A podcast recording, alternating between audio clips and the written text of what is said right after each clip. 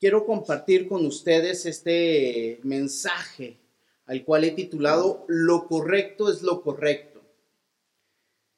Decía eh, Agustín de Hipona o San Agustín dice, lo correcto es correcto aunque nadie lo haga, lo incorrecto es incorrecto aunque todos lo hagan. Es una frase muy interesante que se ha atribuido mucho cuando yo la, cuando yo la buscaba en internet, cuando yo la veía en internet. La he visto con varios hombres muy respetados, hombres de Dios, que, que han comentado esta frase. Pero el más antiguo que encontré fue Agustín de Hipona. Entonces, pues se la atribuyo directamente a él por ser el primero en que encontramos que lo dijo. Y cuando hablamos de lo correcto, muchas veces nos cuesta mucho vivir en lo correcto, hacer lo correcto. Porque hacer lo correcto no es fácil en el tiempo que vivimos. Y cuando tenemos tiempos difíciles, como hemos cantado, como hemos reflexionado, muchas veces el permitirnos hacer cosas incorrectas está al alcance de la mano. Y nuestra vida como hijos de Dios nos llama a ser éticos, a ser correctos, a ser adecuados a los parámetros que Dios pone, a los parámetros que Dios quiere y ha diseñado para nosotros. Hay veces pensamos simplemente en que Dios es moralista, en que simplemente está hablando de un estado impersonal, de algo que no podemos realizar, de algo que no podemos hacer o no debemos hacer. Y en los tiempos que vivimos estamos en un conflicto muy fuerte, porque los parámetros que hoy están rigiendo a nuestra sociedad han perdido la brújula. Y yo digo que han perdido la brújula no solamente en la palabra de Dios, sino en cualquier parámetro que podamos distinguir. Porque siempre se consideró la brújula hacia ciertos puntos aunque no fueran correctos, decían, esto es correcto de acuerdo a esta enseñanza, de acuerdo a esta cultura, de acuerdo a esto. Hoy los parámetros están dentro del mismo ser humano, dentro de nosotros. Y tú eres quien dicta los parámetros de lo correcto o lo incorrecto. Eso es lo que nos está diciendo la sociedad que tú puedes dictar los parámetros de lo correcto o lo incorrecto. Y esto es un grave, grave peligro en el cual estamos siendo expuestos. Y Dios quiere que nosotros sigamos poniendo la brújula fuera de nosotros y lo pongamos en Él. Y nuestra brújula sea en Él. Porque cuando ponemos los parámetros dentro de nosotros estamos corriendo un grave peligro. Porque nuestra propia opinión es un peligro. La Biblia habla que nuestra propia opinión es necedad. Y José comienza a ver esta situación y exponerse a esto cuando sale de su casa. Cuando sale de los parámetros y el orden de su padre, de su madre, de sus hermanos, comienza a tomar decisiones por sí mismo y se ve expuesto a tentaciones que lo hacen replantearse sus valores, sus principios y su brújula moral. Y tres cosas nos enseña José que quiero compartir contigo.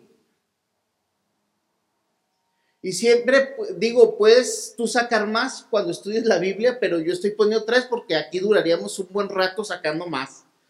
Pero quiero eh, poner tres que para mí son muy importantes y quiero que me acompañes. Estamos en Génesis capítulo 39 y vamos a ver todo el capítulo que es del 1 al 23.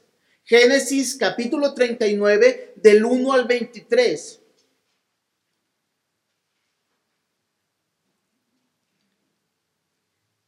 Y José lo vemos fuera de casa.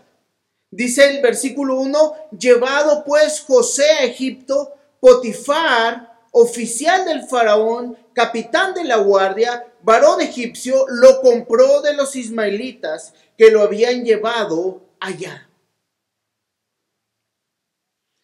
José es vendido como esclavo y es tomado por un patrón que no tiene los mismos parámetros morales, espirituales, éticos que él y su padre. No adoran al mismo Dios. Las costumbres egipcias son muy diferentes y él está lejos de casa. Pero hay algo que tenemos que tener claro que nos lleva a hacer siempre lo correcto. Dios está presente. El versículo, 2, el versículo 2 nos dice, ahora bien, el Señor estaba con José y las cosas le salían muy bien, mientras José vivía en la casa de su patrón egipcio. Mientras José vivía en casa de su patrón egipcio, le iba bien. Pero hay algo que nos marca claramente la palabra. Le iba bien, ¿por qué? Dios estaba con él. Y algo muy interesante es que la situación de José no es la situación ideal. Recuerden, él se convirtió en un esclavo. No era libre. No era digno, no recibía un salario. O sea, no estamos hablando que le iba bien económicamente, que estaba bien en ese momento, simplemente comenzó a servir en la casa de Potifar y le iba bien. ¿Por qué le iba bien a José? Porque la palabra dice, el Señor estaba con José. ¿Cuál es el bienestar de José en ese momento? ¿Económico? ¿Emocional? ¿Cuál es su bienestar?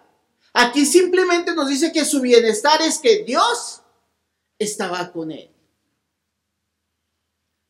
Y esto muchas veces nos cuesta conflicto porque nuestro bienestar siempre lo medimos de acuerdo a nuestros ingresos, de acuerdo a nuestra economía, de acuerdo a nuestras emociones, de acuerdo a cómo nos sintamos en el ambiente que estamos. Eso dictamina si estamos bien o si estamos mal.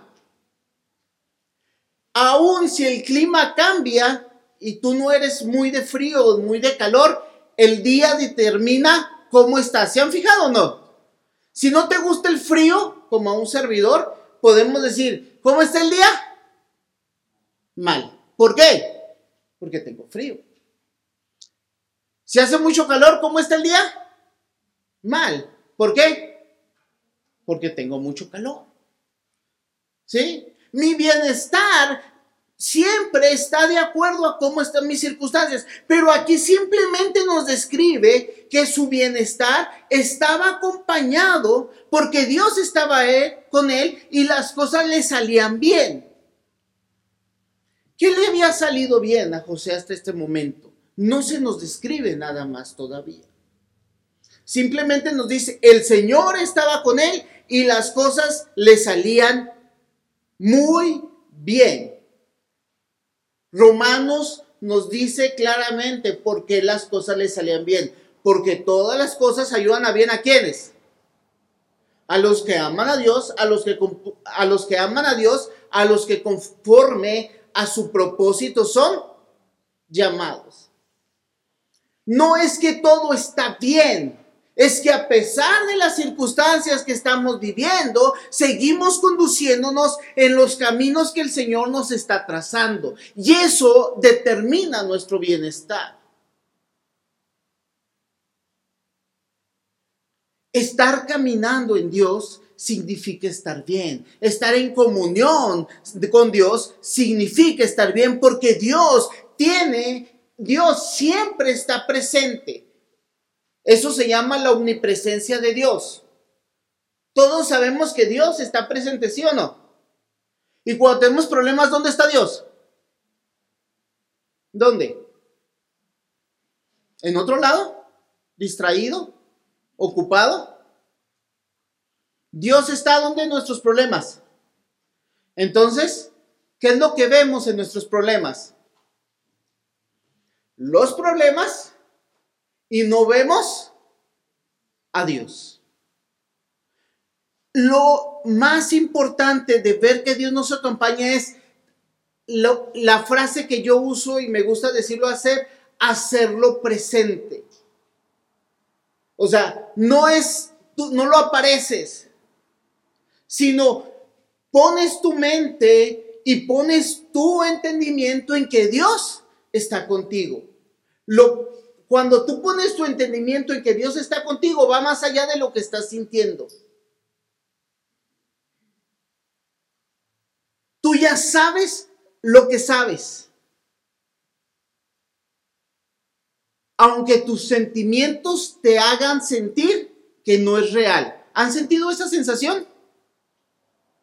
Hay veces sientes que Dios no está contigo, pero tienes que poner tu entendimiento por encima de eso. Dios dice en su palabra que Él siempre está conmigo. Entonces haces que tu mente supere tus sentimientos, no ignoras tus sentimientos, sino haces que tu mente diga a todo tu ser que Dios está ahí. Porque Dios te ha mostrado en su palabra maravillas y Dios te ha mostrado que Dios ha estado contigo. Es lo que sucede con José. Él aprendió en su vida, él aprendió en su niñez que Dios estaba con él. Y en las pruebas puede entender esto. Dios nos bendice. De alguna u otra manera, Dios hace que lo que nos salga bien traiga bendición a nuestras vidas. Dios está presente y nos bendice. Dice el versículo 4. José ganó la confianza de Potifar y éste lo nombró mayordomo de toda su casa y le confió la administración de todos sus bienes. Por causa de José, el Señor bendijo la casa de del egipcio Potifar. A partir de ese momento, del momento en que lo puso, en que puso a José a cargo de su casa y de todos sus bienes, la bendición del Señor se extendió sobre todo lo que tenía el egipcio, tanto en la casa como en el campo. Por esto Potifar dejó todo a cargo de José tan solo se preocupaba por lo que tenía que comer. En estos versículos del 4 al 6, dos veces se dice que por causa de José, el Señor, que bendijo a quién. ¿Quién estaba ganando aquí, hermanos? Potifar. Potifar se llevaba las ganancias de quién? De José. Lo dijo, mira, este como que algo tiene. Lo voy a poner ahí. Y dice, Dios bendecía. ¿Por causa de quién? De José. Y Dios bendecía a Potifar por causa de... ¿Qué diríamos nosotros? No, Señor. Pues aquí está uno nomás dándole y el otro qué? Dios le da la confianza a José para bendecir a Potifar. Y cuando él es bendecido, Dios lo acompaña porque haya gracia delante de él. Eso le permite ser tratado de otra manera, pero ojo, él seguía estando lejos de quién? De su familia. Él seguía siendo un esclavo. Muchas veces decimos, es que sí, Dios me está bendiciendo, pero está bien feo aquí, es que la situación es bien compleja. Dios está presente. Y Dios va a traer bendición a través de tu vida. Y eso lo tiene claro eh, José. Por eso José sigue haciendo lo correcto, porque ganó la confianza. Hace lo correcto porque hay una confianza que ha sido puesta sobre nosotros y tenemos que seguir trabajando sobre ella. Porque alguien nos ha dado la confianza. Y eso es algo que nos cuesta cuidar, aquilatar, valorar y decir, Dios me ha dado gracia y yo tengo que actuar en confianza en lo que Dios ha puesto en mis manos. Y esto lleva a José a un predicamento mayor. Y José se tiene que dar cuenta que tiene que actuar correctamente porque Dios lo merece.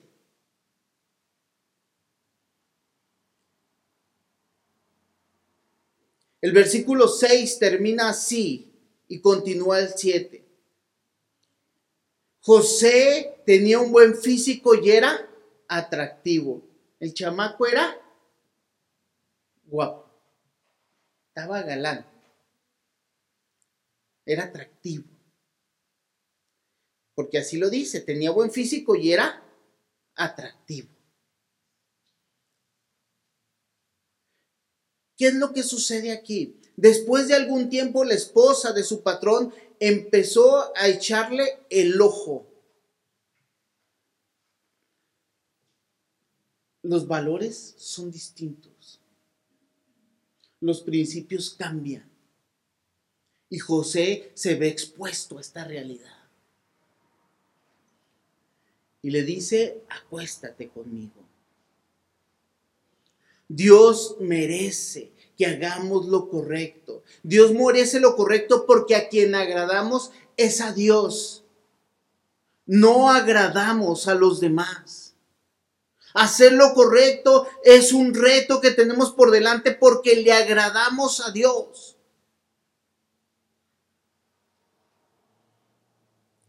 Dice el versículo 8 y 9, pero José no quiso saber nada, sino que le contestó, mire señora, mi, mi patrón ya tiene, ya no tiene que preocuparse de nada en la casa, porque todo lo que me, todo me lo ha confiado a mí. En esta casa no hay nadie más importante que yo. Mi patrón no me ha negado nada, excepto meterme con usted, que es su esposa. ¿Cómo podría yo cometer tan, tal maldad? Y viene el punto crucial. Y pecar así contra Dios. Él ya no está pensando en defraudar a su jefe, porque lo menciona. Pero dice, yo no quiero defraudar a mi jefe. ¿Por qué? Porque yo no quiero pecar contra Dios. Fíjense dónde está su brújula. Su brújula no está en él, porque él pudo haber dicho, soy esclavo, no tengo nada que perder, no están cerca mis papás. La situación no me afecta, es más, me lo merezco. Porque eso hacemos cuando pecamos o no. Es que voy a hacer esto incorrecto, ¿por qué? Es que mira cómo me ha ido, mira cómo me han tratado, mira cuál es mi condición, mira lo que me han hecho. Y esa es una justificación para actuar mal que nos ponemos o no. Porque eso nos decimos y eso les decimos a los demás. Es que no, es que vieras, es que no, cómo me han tratado, mira, es que no me tratan como merezco, es que no tengo lo que he trabajado, no me, me lo he ganado. Y nos justificamos el pecado creyendo que lo merecemos. Y lo voy a decir puntualmente, pecamos porque creemos que nos merecemos y nos hemos ganado el poder como dicen por ahí, echar una canita al aire. Porque esta es una situación, hermanos, no solamente que apunta hacia los jóvenes. Porque este pasaje nos lo han compartido cuando somos jóvenes o no. Si usted fue joven en la iglesia, le predicaron de José que huyó de esa mujer perversa. Pero hermanos, esa es una situación que sigue estando presente en nuestras vidas. No solo el aspecto de infidelidad, no solo el aspecto de adulterio, de fornicación, sino el aspecto de pecado. Me merezco hacer esto. Me merezco esta mordida al tránsito porque voy muy apurado. ¿Sí o no le decimos al tránsito? Es que voy muy apurado. Es que no lo vi. ¿Se ha fijado que tenemos esos argumentos? Es que lo hice porque me contestaste feo. Es que no lo hice porque no me lo pediste bien. ¿Ha oído esa clase de argumentos en su mente? Y eso nos lleva a qué? A pecar y a darnos el permiso, la autorización y decir, me he portado bien por tanto tiempo. He hecho lo correcto tanto tiempo, ahora puedo pecar. Pero José se mantiene firme y saca la brújula moral del mismo y la pone en su patrón. Y dice, Él me ha dado la confianza, no puedo pecar porque tengo la confianza de Él. Pero si mi patrón es malo, ¿qué digo? Pues sí lo merezco, ¿no? Porque mi patrón es malo. Porque mi trabajo no me tratan bien. Y, pero José lleva más allá de un aspecto social su brújula moral. La lleva ¿A dónde? A Dios. Y dice claramente, ¿cómo podría yo cometer tal maldad y pecar así contra Dios? Y dice, yo no puedo pecar porque Dios ha sido fiel conmigo. José pudo haber dicho, Dios no ha sido fiel conmigo. ¿Quién lo traicionó? ¿Sus hermanos? ¿Sus hermanos? Hay veces pensamos que podemos actuar mal porque en la iglesia me trataron mal. Los hermanos de la iglesia, uy, son re hipócritas. ¿Sí? ¿Ha oído ese argumento? En la iglesia no, no, no son como deben ser. Entonces me puedo permitir hacer incorrecto porque en la iglesia están haciendo lo malo. Él, sus hermanos carnales, podían haber justificado su mala acción. Su comunidad lo había abandonado y lo habían vendido como esclavo. Había sido tratado como esclavo y había trabajado gratis hasta ese momento. Pero él dice, Dios nunca ha dejado de estar conmigo. Y muchas veces eso nos decimos nosotros, tenemos que agradar a Dios sobre toda circunstancia, hermanos, porque el agradar a Dios otra vez no es una cuestión emocional, sino es una cuestión de lo que ya sabemos que ha hecho Dios. No es una cuestión de cómo están mis circunstancias, sino es una cuestión de lo que ya hemos conocido de Dios. Cuando llegamos al Evangelio, no sé si usted lo recuerda cuando pasó. Hubo un momento en que sentíamos ese gozo y esa alegría inigualable. ¿Sí lo sintió? ¿Alguien lo sintió? Cuando comenzó a congregarse por primera vez, sentía que todo estaba bien. Dios le contestaba todas las peticiones. Dios obraba a su favor. ¿Le pasó o no? ¿Alguien le pasó? Levanta la mano. ¿Sintió esa emoción? ¿Sí? Yo sentí esa emoción. Y Dios contestaba y Dios obraba y Dios hacía y Dios me mostraba que Él estaba conmigo. Eso pasó y comencé a enfrentarme a problemas, pero Dios quiso mostrarme que Dios era fiel y me mostró cómo era Dios. ¿Para qué? Para que yo lo conociera y al paso de las pruebas supiera, entendiera y comprendiera que en cualquier circunstancia Dios seguía siendo Dios y seguía estando conmigo.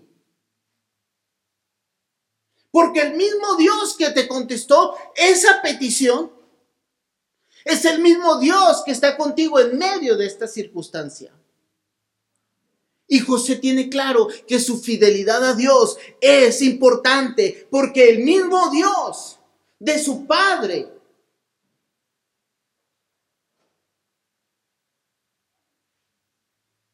de su abuelo, y de su bisabuelo es su Dios. ¿Se recuerdan cómo dice el Dios de quién? De Abraham, de Isaac y de Jacob. El Dios de Abraham, de Isaac y de Jacob. Es el mismo Dios que está contigo. Yo soy el mismo Dios. Es la misma presentación. Yo soy, está ahí aquí. Soy el Dios de tus antepasados. Es la forma en que Dios se presenta. Es el Dios que ha estado contigo en el pasado. Es el Dios que está contigo en el presente, en esa circunstancia. Por eso necesitamos seguir siendo fiel a Él. Porque Él lo merece y merece que le agrademos. Dios nos ha mostrado alrededor de la Biblia como en el caso de David, que va a suceder que aunque él pecó, Dios seguía estando con él. Pero José nos muestra que podemos resistir y que podemos seguir siendo fieles solamente porque Dios está presente en toda circunstancia. Dios merece, merece que permanezcamos. Dios merece que permanezcamos. Y continúa y dice el versículo 10, y por más que ella lo acosaba día tras día para que se acostara con ella y le hiciera compañía, José se mantuvo firme en su rechazo. Y me gusta la palabra se mantuvo firme. Y la palabra que dice día tras día. ¿Cuánto tiempo fue? No sé. Pero la oferta seguía estando en pie. Y, Dios, y José dijo en su corazón, yo voy a permanecer firme. ¿Cuántas veces flaqueamos en nuestra vida y decimos, ya no voy a seguir adelante? Y, y hermano, no importa que usted lo haya pensado, que usted lo haya sentido. Importa que siga determinando en su corazón seguir adelante, porque Dios se lo merece. Cuando usted sale de su casa en días como este, fritos, y se abriga lo más que puede, y dice, o lo más que aguanta, no sé, cada quien va. Y dice, voy a adorar a Dios. ¿Por qué? Porque Dios se lo merece. Voy a continuar haciendo lo correcto porque Dios se lo merece. Voy a continuar siendo fiel a Dios, fiel a mi familia, fiel a mi iglesia, fiel, porque Dios se lo merece. Aún la fidelidad de pareja es importantísima, no solo por mi pareja, no solo por mi esposa, sino porque Dios se lo merece. Dios se merece que yo permanezca fiel y trabaje y luche por seguir adelante día con día en lo que Él me ha mandado que haga. Tenemos ganas y me gusta la palabra que usa la no me gusta porque sea bonita, sino me gusta porque describe esta situación. Somos apóstatas. Apóstata es aquel que deja el camino del Señor por los miedos, la persecución, sus propios intereses. Como dice la semilla que cayó entre espinos, que las cosas de la vida le fueron robando el gozo, ¿recuerda? Hay veces estamos en esa situación. Y yo no sé, pero casualmente veía un meme que decía, ¿se ha fijado que todas las películas que hablan de los que se van a quedar en el rapto siempre son pastores, ¿se ha fijado, no? Siempre ponen, y, el, y se quedó el pastor y todo, se quedó el pastor. ¿Sabe por qué? Porque más de una vez nos dan ganas de dejar todo tirado por la situación como se nos presenta. Y tenemos ganas de apostatar. ¿Sí? Pero cuando alguien de la iglesia deja el camino, pues puede ser hasta culpa del pastor, ¿va? Pero cuando el pastor lo deja, decimos, el pastor. Y uno tiene que tener la mente que permanecemos, no por nosotros, no por todo lo que nos rodea, no por los problemas, no por las dificultades, sino porque ¿quién se lo merece, hermano? Dios se merece que yo sea fiel a Él, porque Dios no me ha dejado nunca, aunque yo sienta lo contrario. Dice la palabra, aunque tu padre y tu madre te dejaran, Dios está ahí. ¿Lo dice la Biblia o no, hermanos? ¿Es verdad o no es verdad? ¿Qué cree usted? Entonces Dios se merece que yo siga adelante, porque Dios no ve yo no tengo que ver mis circunstancias, yo tengo que ver a quién a Dios. Hasta hay un canto que dice así, ¿no veo las circunstancias? ¿Veo quién? Veo a Dios. Dios se merece que hagamos lo correcto día con día. Dios se merece lo correcto porque a pesar de todo sigue bendiciendo nuestra vida bajo cualquier circunstancia. Esta situación que vive José, yo siempre digo, la historia de José y muchas historias de la Biblia están mejor que cualquier telenovela de Televisa. La mujer lo acusa de querer abusar de él y le rasga las ropas y dice que José sale corriendo, yo no sé en las condiciones que salió José. Y comienza a gritar y va hasta el versículo 19 cuando el patrón de José escuchó de labios de su mujer cómo la había tratado el esclavo. Se enfureció y mandó que echaran a José en la cárcel donde se encontraban los presos del rey. ¿Qué hizo José mal? ¿Qué hizo José mal? Según nos describe la Biblia. Y la Biblia no tapa cosas, recuérdense de David. Siempre pongo de ejemplo pobre David, ¿verdad? pero lo ponemos de ejemplo de que Dios en la Biblia no esconde las cosas. Nos cuenta la Biblia lo que hizo mal Abraham, lo que hizo mal Isaac y lo tramposo que era el papá de José. ¿Sí o no? Y la Biblia misma nos dice, José no hizo nada, se mantuvo fiel a Dios, porque Dios se lo merecía, hizo lo correcto siempre, pero José fue acusado falsamente. Y fue echado en la cárcel. Y Dios sigue estando con José, Dios nos sigue bendiciendo, porque fíjese lo que dice, pero aún en la cárcel, el Señor estaba con él y no dejó de mostrarle su amor. Y dijéramos nosotros, no me quieras tanto. ¿Sí o no? Porque, ¿en dónde estaba? Yo no sé si usted en su vida ha soñado con un día, yo tengo ganas de un tiempo pasar en prisión. ¿Usted lo ha dicho en sus oraciones?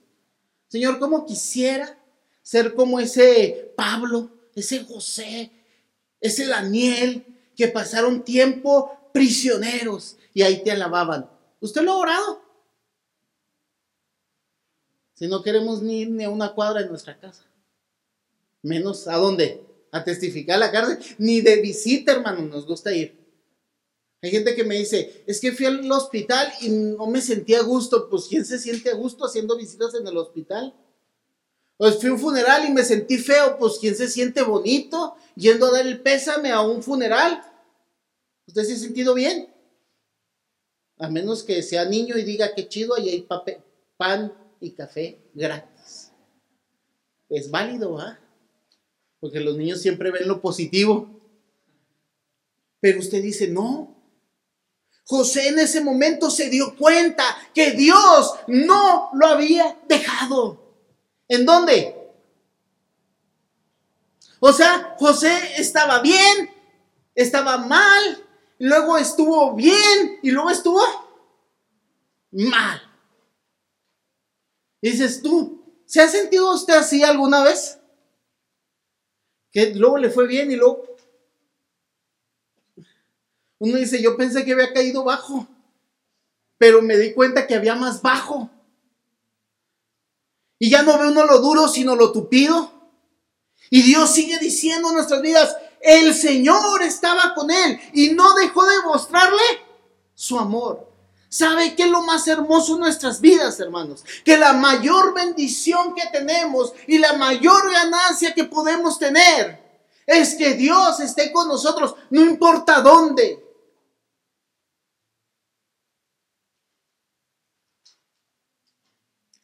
Porque el lugar más horrible que puede existir se vuelve hermoso cuando Dios está ahí.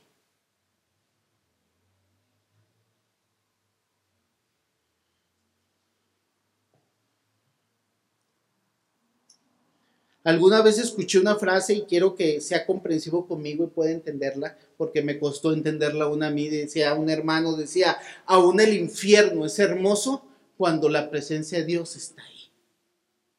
Porque deja de ser qué? El infierno y se convierte en el cielo. Porque el infierno, hermanos, es estar lejos de Dios eternamente. Pero Dios está con nosotros hoy. Y tenemos que ver a Dios presente en cualquier circunstancia. Y el, versículo 21 termina así, dice, hizo que se ganara la confianza del guardia de la cárcel. Este chavo llevaba gracia donde fuera. ¿Se ha fijado o no? Yo siempre, mi oración es, Señor, no importa donde esté, dame gracia. Dame gracia. Porque siempre he pensado como en José. Digo, nadie iba a reconocer que era hijo de un millonario. Porque era hijo de un millonario o no. Tenían ganado y ganado y tierra así. Esclavo y preso y seguía teniendo la gracia de Dios y la gracia con las otras personas. Y una gracia para bendecir a otros. Como el Señor estaba con José, hacía prosperar todo lo que hacía. Y el guardia de la cárcel no se preocupaba por nada de lo que dejaba en sus manos se fija la misma dinámica, vuelve a pasar con José. Donde está, haya gracia. Y donde está, hay el favor. Yo no sé si es lo que queramos,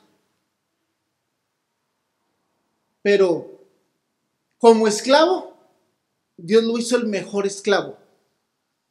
Como preso, lo hizo el mejor preso en donde estemos, hermanos. Dios quiere que hagamos lo mejor y que hagamos lo correcto, porque Dios se lo merece. ¿Cómo se condujo como preso? Era preso modelo. Era esclavo modelo. Fue hijo modelo. Aprendió, maduró, pero estaba en una situación que no era la mejor. Y en toda situación se siguió guiando. Lo correcto es lo correcto. Porque mi norma no soy yo. Mi norma es quién? Dios. Mi norma no son los demás. Mi norma es Dios. Mi brújula moral tenemos que ajustarla a quién? ¿Qué quiere Dios? ¿Qué desea Dios de mi vida? ¿Cómo desea Dios que me conduzca bajo esta circunstancia, bajo esta tentación, bajo esta prueba, bajo el dolor, bajo la prueba, bajo el abandono? ¿Cómo quiere que Dios me conduzca? Y eso tiene que seguir siendo determinante en nuestras vidas y corazones. Oramos juntos, hermanos. Señor, ayúdanos a actuar en lo correcto siempre